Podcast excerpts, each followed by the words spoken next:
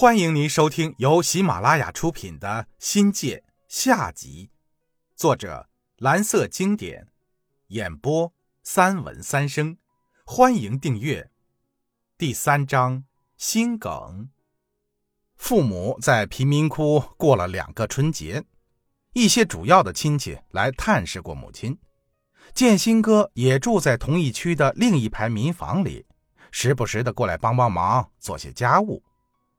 记得母亲在柳州住院的期间，建新哥来探望过母亲的，给了八百块钱，说是在柳州开饭店挣的，且当做是一点孝心吧。如今又落难在了桂林谋生，日子那过得是紧巴巴的。我这个哥这个姐，一门心思想发横财，可总是时不运转，一直闹穷。要做儿女的他们。在经济上给予父母些接济，恐怕是指不上了。一九九七年的春节过后不久，母亲住的贫民窟要开发，一张拆迁的通知书，把住在那儿的人们闹得是沸沸扬扬的。而我呢，也开始了悲催的租房之旅。我从开春就开始寻找房子，原以为离搬迁的期限还早着呢。找房子应该是不成问题，结果是一拖再拖，跑了多个小区，流窜了多个小巷，就差抱着单车睡了，可还是没能在轱辘底下找到好的房源，不得已向清一色的中介求助。那时候的中介很不正规，大街、路边、小巷里随处可见，一张桌子，一个招牌，然后。在布告栏里贴上一些补丁式的纸条，就是我所见到的中介所。现在这个社会真好，什么行当都能挣钱，但多少啊都得有个投资。但唯独中介这个行当特殊，可以不花一分钱就能开行入市。何为中介呢？就是行业内衍生出的偏门邪道。是寄生或者完全依附于这个行业的存在而生存的新兴阶层，有人叫中间人、代办商、经纪人，听起来要时髦得多。而古代呢，则称其为掮客，似乎更加的贴切。具体是指替人介绍买卖、收取手续费或佣金的人。从古至今，掮客这个行当任其自我标榜。向来是有市无价，基本属于无监管的灰色地带，佣金收多收少没个定数，双方愿打愿挨，关别人屁事啊！当时租赁房屋找上一家中介，要交三十到五十元不等，而我的工资呢才五百多点你说心疼不心疼啊？这中介啊还不包租，但可以带你看三套房子。成不成是你自己的事儿，可以不夸张的说，为了租房呀，我差不多跑遍了大半个桂林城，以十字为中心，方圆五公里哪里没有留下我英勇的足迹呢？这样你来我往的多了，我跟几个中介就成了哥们儿。有时下课走进办公室，桌上的 BB 机跳出一大串的号码，不用说，大都是房屋中介留下的暗号。哪个号码是哪家中介所，我一目了然。唉，有什么办法呢？谁叫我没钱给父母亲买套房子呢？心里难受，还得整天的往中介所跑。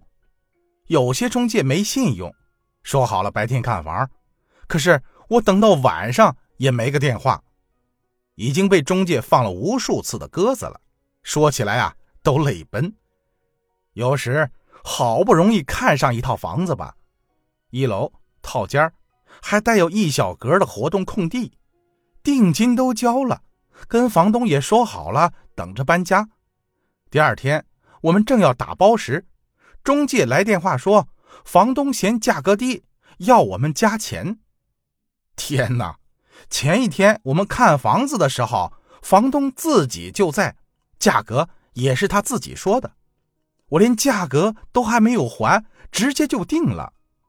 结果只隔了一天就变卦，直骂房东为恶毒的剥削阶级。可那又能怎么样呢？只能灰溜溜的从中介那里拿回定金。之后一直忙忙碌碌的寻找，可还是找不到理想的房子。接下来的狗血租房经历可以说上是三天三夜，我就整不明白了。一直寻寻觅觅的找房子，为的是给老人有个安身之地，咋就这么难呢？有时候，我为自己的悲惨境遇而愤愤不平。我不就是想给年迈体弱的双亲找个归属于他们的临时小窝吗？有这么难吗？一九九六年，电脑不普及，根本没有网上寻房的说法。我爱我家，五八同城，是这个世纪的事儿。要找房还得靠两条腿儿。说真的，找房难还有一个原因：时下桂林的房源少，刚从计划经济走过来的人们还没有多余的房子，加上我们的条件还比较苛刻，比起人家来，找房子难了更多。比如。空间要方便母亲活动筋骨，又要便宜，还不能太远，那哪有这等好事啊？我住在乐群路，学校周边的租房价格可能贵一些，可交通方便，每周去看父母亲就容易得多。重要的是，我对周边的情况比较熟悉，于是我不用单车，直接走路。沿着四惠路往中山路、胜利路、群众路，一直走到北极广场。凡是各式各样租房信息，我都不会放过。见到中介所的老板就问，老板不在，就挂通预留的电话，问起来没完没了。一个月下来，出租房屋的信息都刻在脑海里了，试图有点收获。有一次。一个标价四百元一个月的两房一厅，让我感到挺满意的。房子在四惠路原地区物资局内，离我住的地方也就五分钟的路程。不过，和房主一次见面，我觉得有些不对头。房主年纪二十多岁吧，不像是有房的样子，而且房子好像一直有人住着。房子装修不错。屋里设施也挺齐全的，但是我担心对方有诈，没敢租下这套房子。我找到了住在同一大院的叶兄，他告诉我，很可能他租的房子也快到期了，想骗些钱走人。那一阵呀，我急得都快要发纸条到大街上电线杆旁张贴求租广告了。朋友知道了我的近况。也帮着在找房子，效果看起来还不错。B B 机陆续响起，回过电话，对方问是不是要租房子，可房价太高，叫人没法接受。一个条件很差的套房也要五百元，那可是我一个月的工资呀。大概是看准了我急着要找房子，才把价位。抬得高高的，听众朋友，本集已播讲完毕，感谢您的收听，精彩继续。